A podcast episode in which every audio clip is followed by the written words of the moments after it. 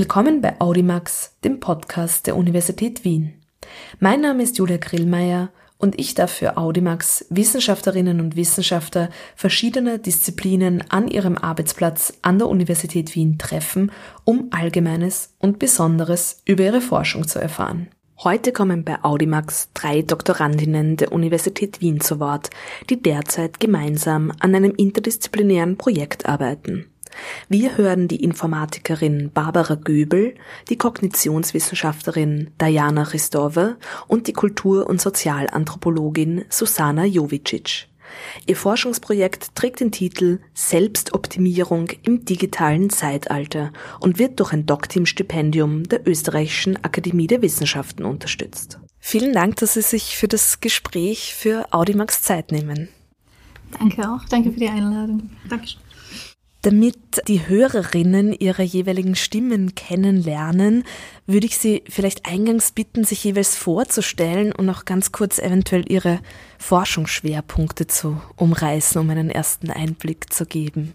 Gut, ja, hallo, mein Name ist Barbara Göbel. Ich mache mein Doktorat in Informatik hier an der Uni Wien und meine Schwerpunkte sind beim Serious Game Design und bei der Integration von Chatbots in diesem Bereich. Hallo, ich bin Diana Christopher. Ähm, ich beschäftige mich mit Kognitionswissenschaft an der äh, Universität Wien, also eben im äh, Doktorat. Meine Schwerpunkte sind die Nutzung von sozialen Medien und äh, ihre Auswirkungen auf die Emotionen von Jugendlichen. Hallo, mein Name ist Susanna Jovicic, ich bin Kultur- und Sozialanthropologin ebenfalls an der Uni Wien und ich interessiere mich ähm, dafür, wie sozi soziokulturelle Konstrukte ähm, der Menschen bzw. Gruppen in der digitalen Technologie sich widerspiegeln. Also beispielsweise kulturelle Vorstellungen über das Selbstbild und Selbstdarstellung und Austausch von so soziokulturellen Kapital in der digitalen Landschaft. Ähm, aber auch welche Vornamen der Tech-Designer ähm, in dem digitalen Raum eingebaut sind welche psychologischen Modelle sie sich beziehen und wie diese historisch und kulturell zu verordnen sind. Ja, dann würde ich vielleicht gleich zu dem Forschungsprojekt kommen.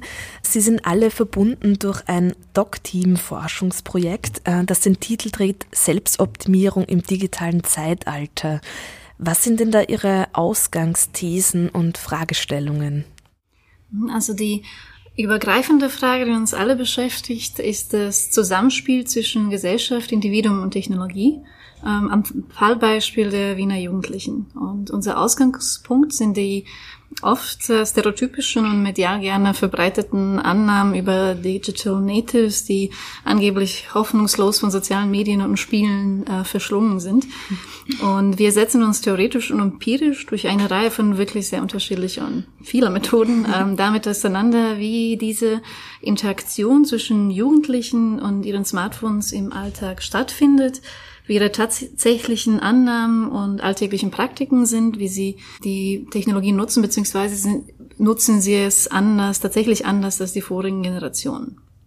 Und unser Ansatz dabei ist weder sonderlich optimistisch noch pessimistisch. Wir gehen einerseits davon aus, dass digitale Infrastruktur die soziale Interaktion beeinflusst, indem es beispielsweise einen Selbstoptimierungsdruck integriert oder freundschaftlichen Austausch kommodifiziert. Aber andererseits sind Jugendliche auch ähm, kreative Akteurinnen, die neue Fähigkeiten erwerben, sich kreativ ausdrücken und am öffentlichen Leben teilnehmen. Sie passen die, die digitalen Tools eigenen Bedürfnissen an und diese werden jetzt nicht zwingend durch digitale Technologie beeinflusst. Und das zeigt sich auch in unserem Forschungsdesign, also dass wir jetzt weder pessimistisch noch optimistisch sind. Wir stellen viele kritische Fragen, entwickeln aber auch selbst ein digitales Spiel und nutzen auch selbst digitale Tools. Also wir sehen uns gerne ähm, in der goldenen Mitte, die, wie wir auch finden, auch ähm, konstruktiv ist. Und wie greifen da Ihre einzelnen Disziplinen von Kultur- und Sozialanthropologie, Kognitionswissenschaften bis zur Informatik zusammen? Wie kann man sich denn da die Zusammenarbeit vorstellen? Ähm, also ich reiße wieder das Wort aus, äh, an mich als Kultur- und Sozialanthropologin, weil äh, Kultur- und Sozialanthropologie befindet sich auf der abstrakteren Ebene und zwar ähm, Kultur- und Sozialanthropologie kontextualisiert auf der gesellschaftlichen Ebene. Äh, da ähm, gehen gehe ich davon aus, dass Nutzerinnen keine homogene Masse sind, sondern sich in einem bestimmten kulturellen und sozioökonomischen Umfeld bewegen konkret heißt das, das, was sie online machen und wie sie es machen, ähm, also wie sie sich in der digitalen Infrastruktur bewegen, kann man nicht aus dem Kontext herausnehmen. Also so kann beispielsweise der Selbstoptimierungsaspekt nicht isoliert vom wirtschaftlichen Druck äh, betrachtet werden, leisten zu müssen, performen zu müssen, äh, perfekte CVs zu haben, sich selbst zu vermarkten, verkaufen und so weiter. Und gleichzeitig ähm, ist digitale Infrastruktur kein neutraler Raum. Dahinter sind immer noch Menschen aus Fleisch und Blut, ähm, selektierte Datenansätze, Wirtschaftsinteressen, Geschäftsmodelle, aber auch gesellschaftlich akzeptierte Normen, die integriert werden. Und da trägt Kultur- und Sozialanthropologie durch ethnografische Methoden ein, hauptsächlich durch teilnehmende Beobachtung, aber auch theoretische Recherchen. Äh, zum Kontext von sozialen Wissenschaften und Informatik. Ähm, Kognitionswissenschaften liefern phänomenologische Daten zu der individuellen Nutzung von Smartphones, also insbesondere im Zusammenhang mit sozialen Medien. Und da geht es hauptsächlich darum, wie digitale Landschaft individuell, also auf der Mikroebene navigiert wird und welche Herausforderungen, aber auch Potenziale darin liegen. Und ähm, da werden Interviews mit Jugendlichen stattfinden, wo dann wirklich sehr differenziert in Bezug auf die einzelnen Apps, äh, auf einzelne Praktiken und das Erleben der Jugendliche eingegangen wird. Bei der Informatik geht es darum, dass die dass wir sozusagen die hauseigene Tech-Designer-Perspektive äh, im Team haben und dadurch eine realitätsnahe Auseinandersetzung haben damit, was die digitale Technologie tatsächlich kann, also wo Realität und Mythos anfangen und aufhören, beziehungsweise welche Prozesse beim Design von digitaler Struktur, äh, Infrastruktur laufen. Und die Informatikerin im Team äh, wird gleichzeitig ein Serious Game programmieren, wo ziemlich viele theoretische Überlegungen konkret übersetzt und ähm, auch vor allem spielerisch umgesetzt werden. Und zusätzlich wird es dann auch eine Reihe von Methoden geben, wie Workshops, Expertenboards, Diskussionsgruppen, quantitative Umfragen und so weiter. Ja, das klingt ja alles sehr stimmig, wie so auch die unterschiedlichen Methoden dann aus unterschiedlichen Disziplinen zusammenkommen, wo man da gemeinsamen Grund findet. Könnten Sie noch ein bisschen mm, weiter darüber sprechen, was denn so die inhaltlichen Verschränkungen sind? Wie kommt Ihre Arbeit inhaltlich? Wie passt das ineinander sozusagen, diese Puzzleteile? Im Grunde genommen, äh, die Susanne hat es gerade erwähnt, dass sozusagen ähm, sie auf der abstrakten Ebene beginnt und insofern greift das also ganz schön ineinander, weil man hier so die Levels sozusagen vereinen kann. Äh, bei mir in der Informatik wären wir dann sozusagen im Anwendungsbereich angelangt und ich schaue mir das einfach wirklich von der Perspektive dann an, wie man das Ganze umsetzen kann, sowohl auch wie es jetzt ist, als auch wie unser Projekt dann sozusagen einfach technisch umsetzbar ist, wie man da gemeinsam mit den Jugendlichen an ein Design rankommt, das auch dem Ziel entspricht, beziehungsweise unsere Forschungsfragen dann noch klären kann. Das heißt, das Ziel sozusagen ist jetzt die App oder das Serious Game und Sie denken auch schon im Prozess mit, wie das dann erreicht werden kann, auch auf dieser sozusagen wie die Theorie und äh, diese Inhalte, die hier generiert werden, dann auch in diese technische Umsetzung dann eingeht. Richtig, richtig. Also es ist in dem Fall auch eben sehr wichtig, das alles vorab schon zu klären, weil äh, gerade beim Software-Design oder beim Spieldesign ist es sehr zeitaufwendig, da Korrekturen später vorzunehmen. Also das ist auch im Serious Game Bereich, also eben bei Games, die eben einen Lerninhalt oder ähnliches haben, äh, sehr wichtig vorab äh, sämtliche Aspekte mitzudenken und da einfach auch gemeinsam schon abzuklären, was für den Einzelnen wesentlich ist. Also wie gesagt, wir sprechen unterschiedliche Ebenen an. Gesellschaft, ähm, Individuum und Technik. Und wir arbeiten wirklich sehr intensiv, ähm, diese spezifischen Erkenntnisse, aber auch Expertise durch das Serious Game ineinander, ineinander fließen zu lassen. Und das ist, ein, das ist ein spannender Prozess, weil die Notwendigkeit von einem Konsens, also nämlich, äh, dass wir ein Spiel haben, mit dem wir alle leben können, ähm, erfordert viele Diskussionen ähm, über die Interaktion zwischen Mensch und Maschine sozusagen. Und da bringen alle Disziplinen wirklich einen ganz anderen Blickwinkel rein und da kommen wirklich sehr spannende Diskussionen dabei raus. Ja, dann wollte ich gerne ansprechen den empirischen Teil. Also Ihr Forschungsprojekt hat, wie gesagt, eine, einen theoretischen Background und sehr viel ähm, theoretische Überlegungen und dann auch diesen empirischen Teil, wo Sie dann mit Kindern und Jugendlichen auch zusammenarbeiten. Können Sie mehr über diese Zusammenarbeit und wie da quasi die Praxis aussieht erzählen? Ähm, gerne. Also für uns ist der Bezug zu den Praktiken und äh, zur Kultur der Jugendlichen sehr wichtig. Also für uns ähm, ist es sehr zentral, dass wir Workshops an Schulen anbieten und dass wir auch zusammen mit Jugendlichen Interviews durchführen und äh, auch äh, die Anthropologin unter uns wird äh, teilnehmende Beobachtung äh, in der Schule betreiben.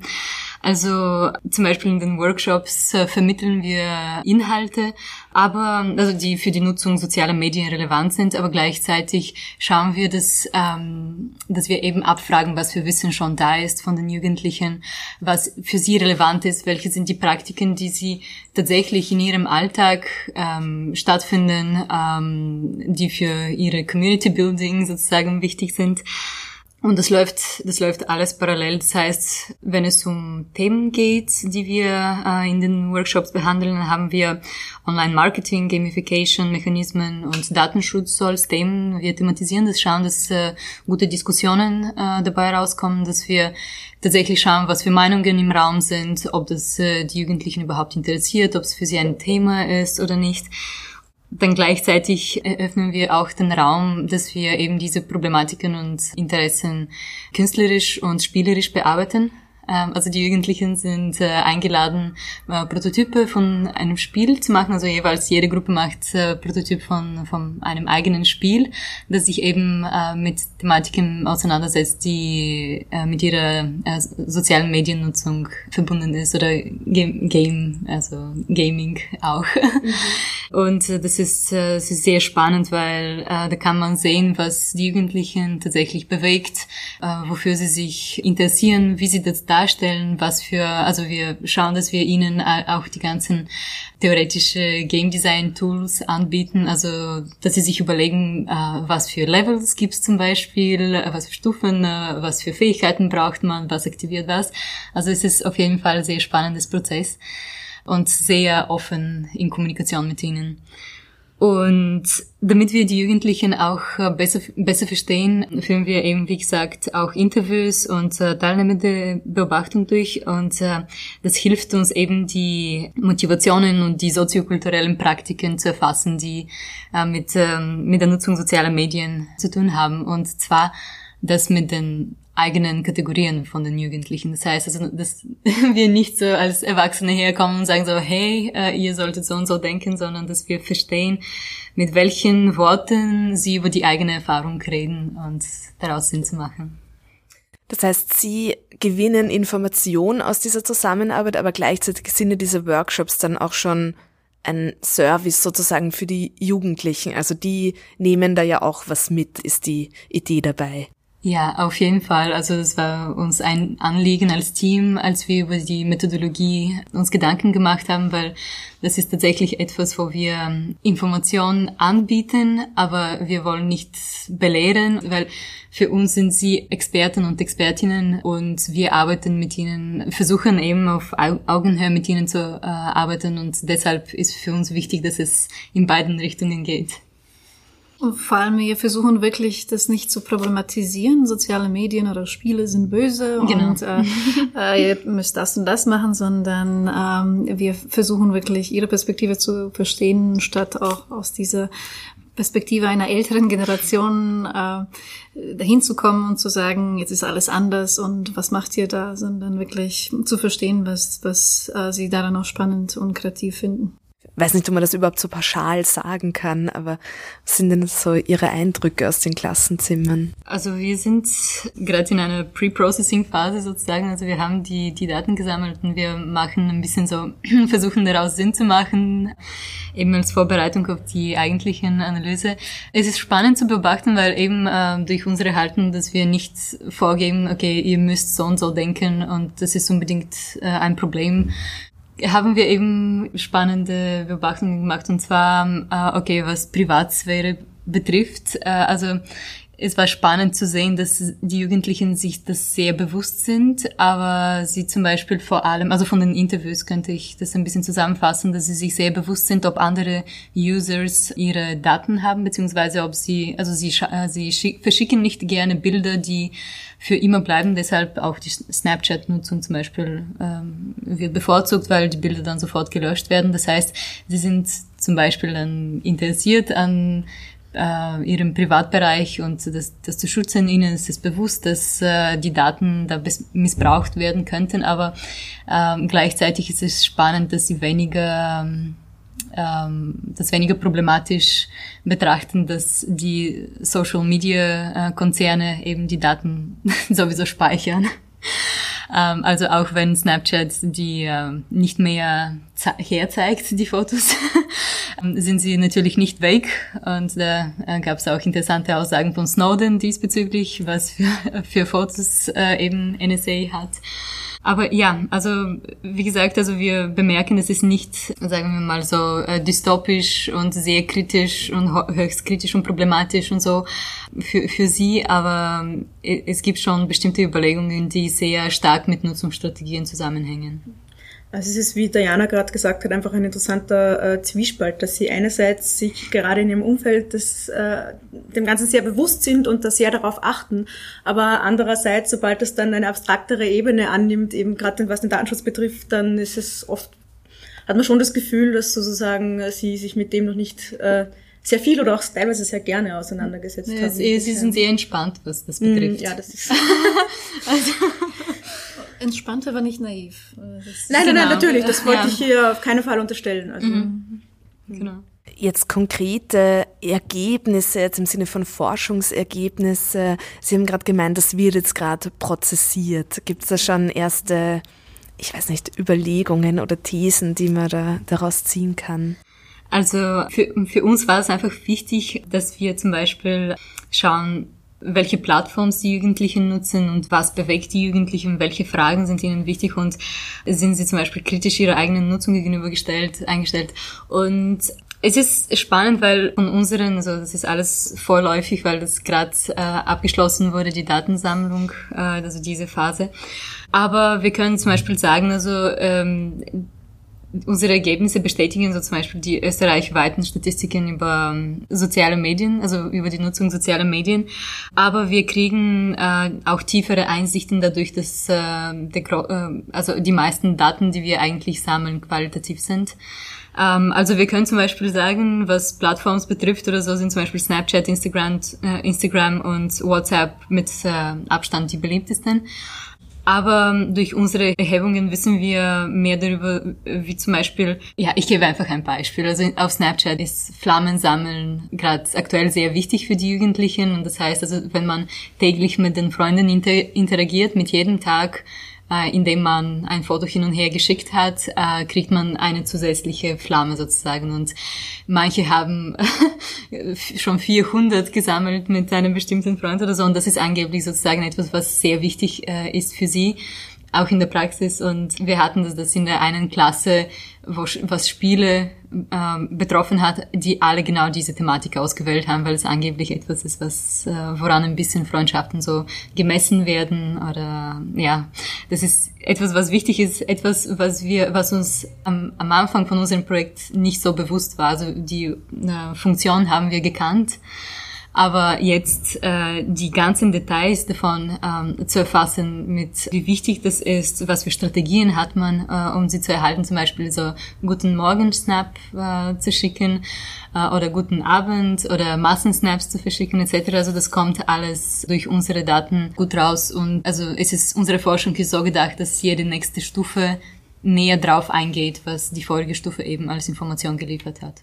Vielleicht kann ich da ganz kurz nachfragen. Es ist eine qualitative Erhebung. Das heißt, das ist ja dann ganz anders als eine Statistik, als eine quantitative Erhebung. Wie viele Jugendliche oder wie viele Klassen sehen Sie sich denn da an? Das ist auch ein Prozess. Ähm, bei qualitativer Forschung kann man nicht sagen, wir werden 20 Leute befragen, wir werden zwei Klassen beobachten.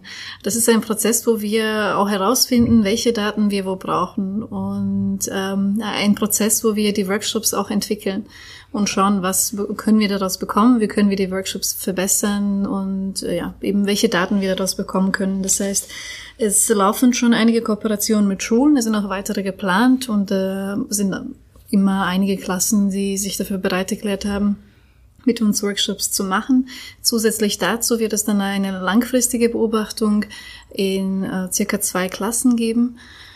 Und das kann man sehr schwer quantifizieren, weil das ist eine Beobachtung, die dann sehr vielschichtig ist, wo man nicht sagen kann, ich habe jetzt 20 Leute beobachtet, sondern je nachdem, wie sich das dann noch ergibt. Ähm, aber es wird dann auch ergänzt durch eine quantitative Umfrage. Das heißt, dass der Fokus ist äh, auf qualitative Methoden, aber wir werden durchaus eine quantitative Umfrage äh, mit einbeziehen. Mhm. Es war für uns wichtig, dass wir uns anschauen, was für Daten schon im Raum sind, im wissenschaftlichen Raum und dass wir durch unsere Datensammlung eben dazu beitragen. Also dass wir wissen, okay, die Statistiken gibt's zur ähm, Mediennutzung äh, in Österreich zum Beispiel, also Nutzung sozialer Medien, äh, aber dass wir eben äh, tiefer gehen, schauen, ob es e-, erstmal schauen, ob es tatsächlich stimmt und zweitens schauen, was für Praktiken damit assoziiert sind und wie das wie das tatsächlich im Alltag vorkommt und praktiziert wird. Was ist die Kultur? Also in den Workshops kriegen wir Daten eben von äh, den Diskussionen, äh, wir kriegen Daten von den Prototypen, äh, beziehungsweise haben wir so kleine Quiz-Umfragen, die Wissen abfragen. Also das ist dann für uns der Ausgangspunkt. Dann haben wir vertiefend die Interviews, die ähm, ich als Kognitionswissenschaftlerin durchführe, ähm, die sich eben auf ein bisschen auf biografische auf der Nutzung von sozialen Medien beziehen, beziehungsweise auf den äh, individuellen Praktiken. Dann kommt teilnehmende Beobachtung, die das für uns, ähm, also das kommt aus der Kultur- und Sozialanthropologie und das wird für uns einfach den runden Rahmen anbieten vom Kontext. Also, dass wir uns nicht nur auf sozusagen Berichte äh, stützen, sondern Einschätzung, genau. sondern auch Beobachtung aus genau. dem Alltag. Genau. Und was uns auch sehr wichtig ist, ist, dass wir durchgehend auch das Feedback von den Jugendlichen haben. Genau.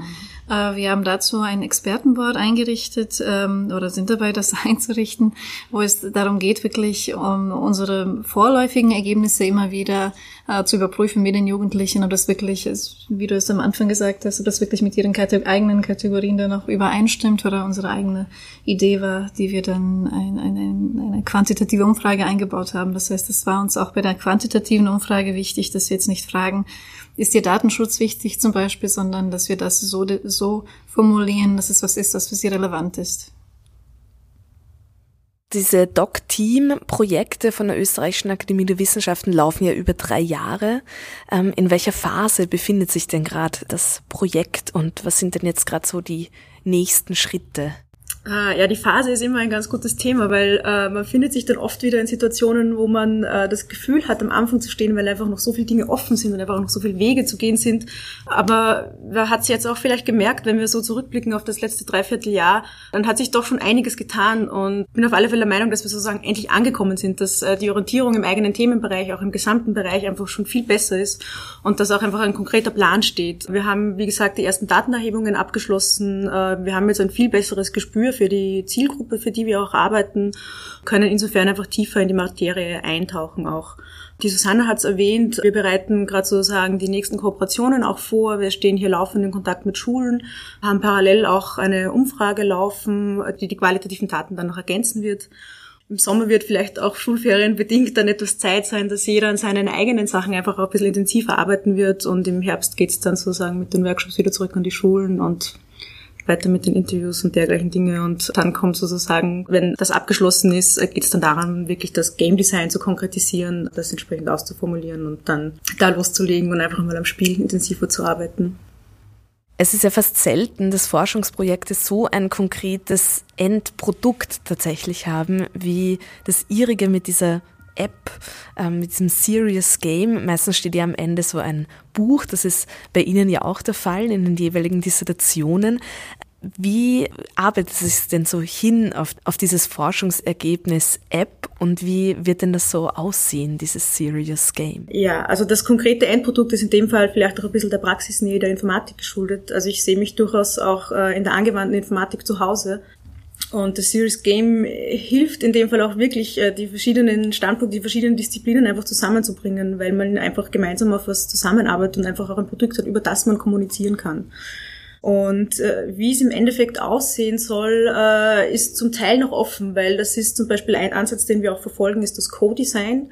Äh, das ist gerade bei Serious Games äh, sehr interessant, dass man einfach gemeinsam mit der Zielgruppe äh, das Spiel gestaltet und das Spiel auch designt. Gerade in unserem Fall, nachdem wir mit Jugendlichen arbeiten, äh, gibt es da doch auch gerade von, von Charakteristiken, von Interessen, von Herangehensweisen sehr große Unterschiede, in dem, in dem Fall zum Designteam. Drum nutzen wir eben auch unsere Datenerhebung auch von denen, auch fürs Game äh, Input zu kriegen, einfach zu schauen, wo sind deren Vorlieben, äh, was machen die gern, was spielen die gern, welche Elemente haben die gern drinnen oder auf welche Stories oder Charaktere sprechen sie an.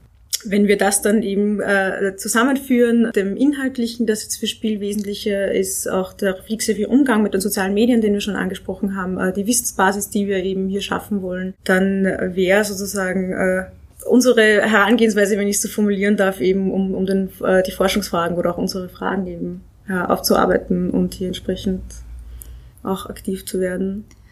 Und was man dazu sagen muss, wir sind auch in einer wirklich ähm, einzigartigen Position oder einer äh, seltenen Position, dass wir wirklich diese Zeit haben, uns mit ähm, einer digitalen Infrastruktur zu beschäftigen, die nicht auf was Kommerzielles aus ist, sondern wirklich sich Fragen stellt, wie kann man digitale Infrastruktur so gestalten, dass es auch transparent teilweise geschieht, aber immer noch motivierend. Und das ist ein, äh, eine Challenge, die wir in unserem äh, Game auch drin haben, und zwar wie schaffen wir, wie nutzen wir die, die Game Design Mechaniken und Motivationen, wie nutzen wir das, um ein spannendes Spiel zu gestalten? Und gleichzeitig wie machen wir es so, dass es transparent ist, also dass die, dass die Jugendlichen am Ende wissen, was sie eigentlich motiviert hat und was sie dazu gebracht hat, immer weiterzumachen. Und das sind wichtige Überlegungen, die dann auch zu solchen äh, Vorwürfen wie suchtmachende äh, Technologie führen und sowas. Also das, das, sind, das ist uns wirklich sehr wichtig, ähm, diese einzigartige Gelegenheit zu nutzen, wirklich sehr interdisziplinär aus sehr unterschiedlichen Perspektiven uns Gedanken zu machen über eine Technologie der Zukunft. Genau, weil das Game ist ja deshalb serious, also das ist das ernste Spiel, weil es auch Information vermitteln soll oder Wissen vermitteln soll. Und das ist dann einerseits Inhalte und andererseits eben diesen Umgang auch gleichzeitig zu reflektieren, richtig? Was sind denn jetzt für Inhalte ähm, in, in diesem Serious Game geplant? Diana hat ja vorher schon den Work, von den Workshops erzählt und auch äh, von den Dingen, die wir den Schülern vermitteln wollen gerade diese Bereiche, also eben den Datenschutz, Vorgehensweisen von Online-Marketern, Designprinzipien von sozialen Medien. Wir waren ja auch kurz bei den süchtig machenden Produkten und eben der Transparenz, die wir hier schaffen wollen. Das wird so die Thematik sein, um die sich das Spiel dreht. Also auch wirklich hier ein bisschen tiefer einzusteigen und zum einen eben auch die Wissensbasis mitzugeben, weil die ist natürlich wesentlich für einen, für einen reflexiven Umgang und zum anderen dann äh, vielleicht auch mit Szenarien zu arbeiten im Spiel, äh, die da zum Weiterdenken einfach anregen. Mhm. Und das hat einen näheren Zusammenhang eben mit den Informationen, die wir äh, erheben äh, durch unsere Methoden und zwar zum Beispiel zu wissen, welche Situationen sind für die Jugendlichen relevant. Also dass wir nichts mit unseren Vorstellungen überfordern, sondern dass wir von, von ihren Bedürfnissen sozusagen und Erfahrungen rausgehen, um äh, das Spiel für sie rele relevant zu gestalten. Und ein weiteres Beispiel werden durchaus auch Popkulturen, Referenzen einbeziehen und da natürlich nicht mit Bob Dylan, sondern äh, schon schauen, was dem Musikgeschmack der Generation auch entspricht. Oder ein anderes Beispiel wäre auch, ähm, wo wir am Anfang gemerkt haben, wenn wir soziale Medien denken, sagen, äh, denk, denken wir eigentlich an Facebook, weil wir ja, Generation oh von Facebook sind. Wir haben aber festgestellt, ziemlich sofort, dass keiner der Schülerinnen und Schüler Facebook genutzt hat, außer sehr, sehr vereinzelte Leute. Mhm. Und ähm, das war auch wesentlich, um die richtigen Fragen zu stellen, auch um, um und das nutzen wir dann auch im Game aus, dass wir jetzt nicht in, im, im Facebook-Logik denken, sondern eher in Snapchat und Instagram-Logik und das auch einbauen. Genau, also das war von der Literatur noch klar, schon klar, dass die Jugendlichen Facebook irgendwo weit hinten haben. Aber genau das mit dem Facebook-Denken, das war un unser erster Stein äh, praktischer, äh, den wir selbst auch ausprobieren sollten. Also wir sollten uns dann auf neue Plattforms einlassen und neue Denkweisen, weil sonst kapiert man die intrinsische Logik äh, der Praxis überhaupt nicht. Und das war als erstes schon sehr spannend. Genau, das heißt, wir sind jetzt alle auf Snapchat.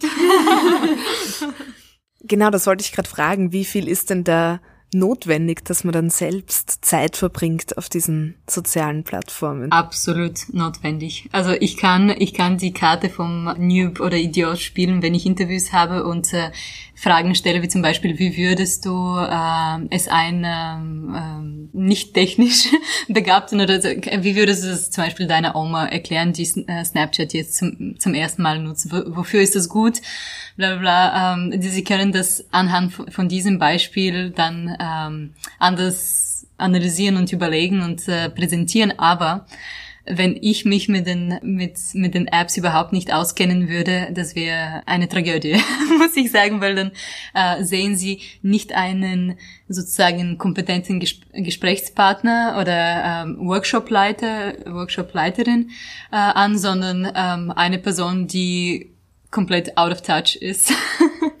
Richtig, also es ist absolut wichtig, da zumindest in etwa auf einem selben Level zu beginnen. Also sie sprechen auch ganz anders mit dir, wenn, wenn die jetzt merken sozusagen, du hast dich selber schon mit dem Thema auseinandergesetzt und mhm. hast, hast sozusagen eine Ahnung von dem Ganzen und, und man mhm. kriegt auch ganz andere Infos raus und ganz andere Antworten oder heran, also mhm. Thematiken, die da sozusagen.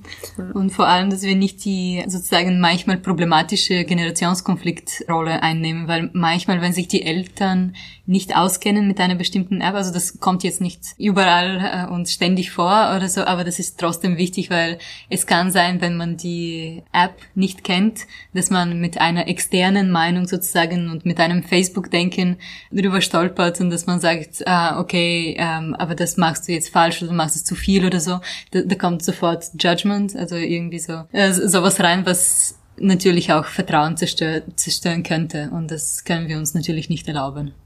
Es hilft auch, dass wir eine Gamerin im Team haben. Oh ja.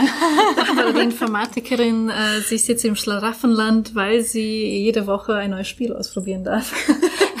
zum Zwecke der Wissenschaft. genau. Ja, also das, das war ergänzend zum Apps ausprobieren für mich natürlich super spannend, dass ich da jetzt sage, ich, ich besitze, also sagen, ich setze mich jede Woche mit einem neuen äh, Handyspiel auseinander, schaue, was drinnen ist und spreche auch mit den Jugendlichen, die haben da sehr gute Tipps, muss ich sagen. Das ist auch so ein Beispiel, wo ich, wo ich oft feststelle, dass es ganz gut ist und dass man eben auch äh, mehr Infos kriegt, wenn man sozusagen auf einem ähnlichen Bereich startet und die da einfach auch merken, wie die Diana vorgesagt hat, man spricht mit jemandem, der, der sozusagen das selber auch gern macht oder der da ein bisschen Background hat. Ja, dann wollte ich gerne noch abschließend zu Ihrer Zusammenarbeit kommen. Vielleicht, äh, jetzt haben wir ja schon sehr viel gehört, wie äh, Ihre einzelnen Disziplinen und Ansätze und Forschungsfragen ineinandergreifen inhaltlich. Aber wie sieht's denn ähm, so mit dem Arbeitsalltag aus? Vielleicht eingangs auch, wie hat sich denn das überhaupt ergeben, dass Sie sich gefunden haben über diese Fragestellung aus ja doch sehr unterschiedlichen Disziplinen? Genau, also ähm, Diana, die Kognitionswissenschaftlerin und ich als Anthropologin waren damals Mitbewohnerinnen und wir hatten wahnsinnig viele Kitchen Sessions, äh, wo unser Mitbewohner auch im Exil war, weil die Küche ähm, zugemüllt war mit Zetteln und Ideen und äh, Skizzen. Und da haben wir festgestellt, dass wir nicht nur Essensvorlieben teilen, sondern auch ähm, Interessen, was äh, digitalen Themen angeht. Und dass wir, dass die Art und Weise, wie wir Wissenschaft machen, auch gewisse Überschneidungen hat. Ähm, wir sind beide ähm, Fans von, von Anwendung und auch Interdisziplinarität. Und wir haben gemerkt, wir können zwar sehr gut äh, geistig arbeiten, ähm, es fehlt aber das Konkrete noch, äh, das Programmieren, also die eigentliche Arbeit. Naja. ähm, da haben wir uns auch entschieden, nach einer Entwicklerin auch zu suchen oder Entwickler und hatten dann wahnsinnig Glück, weil uns Barbara empfohlen wurde, die auch wahnsinnig kompetent in dem Bereich ist. Und sozusagen da haben wir uns den eigenen äh, äh, Mikrokosmos der Tech-Industry reingeholt in das Team, die Expertin. Und sie war damals noch mit, mit frischen Augenringen aus der Diplomarbeitsphase. und wir haben sie mehr oder weniger überfallen und gesagt, könntest auch entspannen, du könntest aber auch die nächsten Jahre mit uns jede Woche intensiv an einem weiteren Projekt zusammenarbeiten. Und Gott sei Dank hat sie sich dann dafür entschieden. Das hat dann sofort auch gut funktioniert, funktioniert und haben, wir haben auch die eigenen Interessen bemerkt. Ja, ja, ich muss auch sagen, für mich war es kein Überfall. Also nach dem okay, ersten gut. war, Puh. war von meiner Seite keine lange, lange Überlegungsphase. Sie haben gerade gesagt, jede Woche. Treffen Sie sich jede Woche oder wie sieht denn so der Arbeitsalltag aus? Sie sind ja jeweils an unterschiedlichen Instituten und ich nehme auch an Arbeitsplätzen, aber wie funktioniert denn die gemeinsame Zusammenarbeit ganz praktisch gedacht? Ähm, gibt natürlich intensivere und weniger intensive Phasen, aber ich glaube, jede Woche trifft schon ja, ganz gut. Manchmal auch öfter, gerade was eben äh, Koordination betrifft, äh, auch jetzt mit den Partnern, beziehungsweise jetzt auch bei den Datenerhebungen. Es ist einfach so wesentlich, dass das abgestimmt ist, dass es wirklich abgesprochen ist, dass äh, jeder, dass wir vorab klären einfach, was jeder sich äh, von den verschiedenen Methodiken erwartet, was jeder raushaben will sozusagen, wie es auch jeder angehen will. Und ich meine, natürlich ist die übliche Schreibtischarbeit und alles auch da. Viel lesen, viel schreiben, viel äh, Recherche. Aber ähm, die, die Meetings sozusagen sind doch auch ein, ein wichtiger Teil der Arbeit. Ja, ich würde sagen, zum Alltag gehören auch fast die, die Schulbesuche mittlerweile schon dazu. Mhm. Also es ist natürlich eine nette Abwechslung, wenn man sozusagen mal ein bisschen rauskommt und dann auch mit den Jugendlichen arbeitet. Insofern glaube ich eigentlich ein sehr, sehr abwechslungsreicher mhm. Alltag für uns, ja. Der Begriff Interdisziplinarität unter dem Doc-Team-Stipendium können ja wirklich interdisziplinäre Forschungsgruppen gebildet werden. Das heißt, sie haben wirklich diesen institutionellen Background auch. Das ist ja in unterschiedlichen Kontexten sehr unterschiedlich aufgefasst. Grundsätzlich wird der Interdisziplinarität sehr hoch gehalten, manchmal aber dann auch wieder kritisiert, ohne jetzt diesen leidigen Diskurs vielleicht da herauf zu zitieren. Aber wie gehen denn Sie in ähm, ja auch Ihrem Arbeitsalltag mit diesem Begriff um oder was äh, haben Sie denn da für Erfahrungen gemacht? Wie schon gesagt, ähm, arbeiten wir in unserem Arbeitsalltag einfach sehr eng zusammen. Das äh, ist natürlich dann äh, sehr spannend, äh, weil drei Disziplinen aufeinandertreffen und äh, was Konzeptaufbereitung oder Methodologie oder überhaupt ähm, Forschungstraditionen äh, ausmacht, ist das ähm, überhaupt kein triviales Thema eigentlich. Also es gehört viel Arbeit geleistet, beziehungsweise viel Motivation sollte im Raum sein, damit wir äh, das alles äh, zusammen kohärent entwickeln können.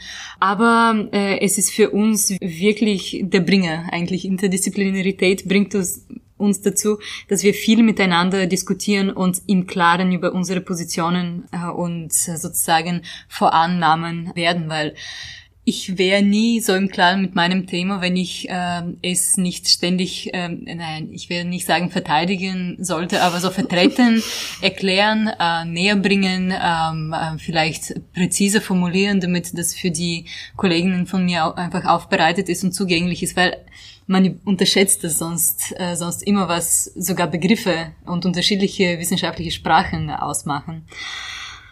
Also man sagt, Information is Difference. Wenn man dieses Prinzip hat, dann würde ich sagen, wir nutzen einfach unsere Unterschiede, um mehr Klarheit in unserer Forschung zu schaffen.